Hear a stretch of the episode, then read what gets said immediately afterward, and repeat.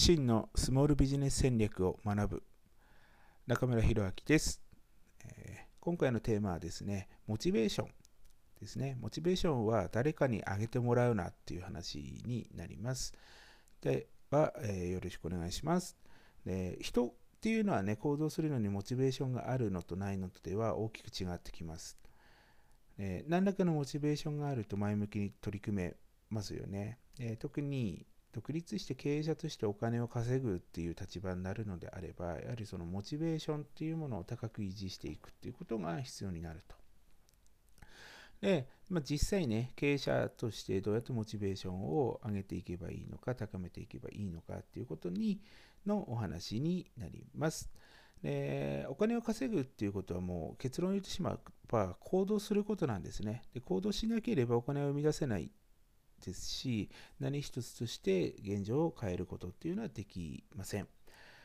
にもかかわらず、行動を先延ばしにしてしまうっていうのが本当に多いんですよね。でまあ、実際、起業された方なんかでもなかなか行動できないっていう方が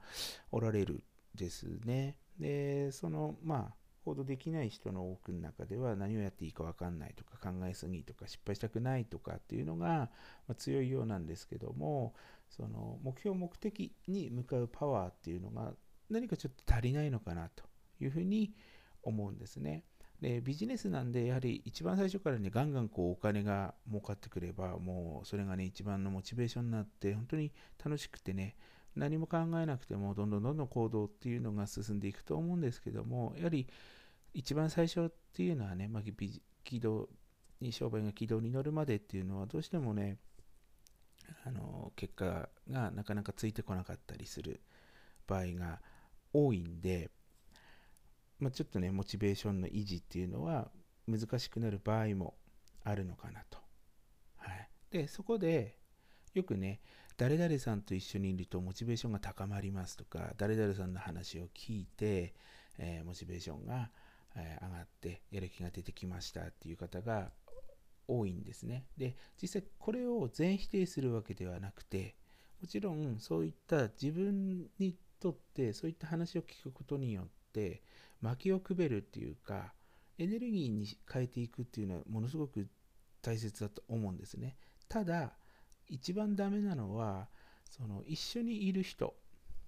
がいなくなったことによって、まあ、その後バイバイですね別れて話を聞き終わった、あの別れた、まあ、コンサルなんかもそうなんですけども、その後にモチベーションがドーンと下がってしまうっていうのが、やはりダメなんですね。で、外的要因で上がったモチベーションっていうのは、大なり小なり、まあ自分の中からでもそうなんですけど、大なり小なりやっぱりモチベーションの上下っていう上がり下がりっていうのはあるんですよね。で特にその外部からの自分以外のね部分で上がったモチベーションっていうのは実はあのものすごく下がりやすいですね。はい、なんでじゃあどうするかって言ったらやはりそのモチベーションが上がった状態の時に次から次に行動を移していくっていうことなんですね。で意識してほしいのは誰かにマッチで火をつけてもらうんではなくて常に自分がマッチを吸って自分に火をつけるっていうのを意識してほしいんですよね。モチベーションって結局自分の中から溢れ出てくるものですんで、あの人にね火をつけてもらうっていうことよりも自分で火をつけるんだっていう意識を持つだけでもあのモチベーションに対する考え方捉え方、うん、起こし方高め方っていうのは変わってくるんですね。で今回のねこのえお金を稼ぐためのモチベーションは、えどういうふうにアップさせるかっていうことの、えまとめになるんですけども、え経営者としてお金を稼ぐと決めたのであれば自分で自分のモチベーションに火を灯しその火を消してはならないということを、え意識してことに当たる、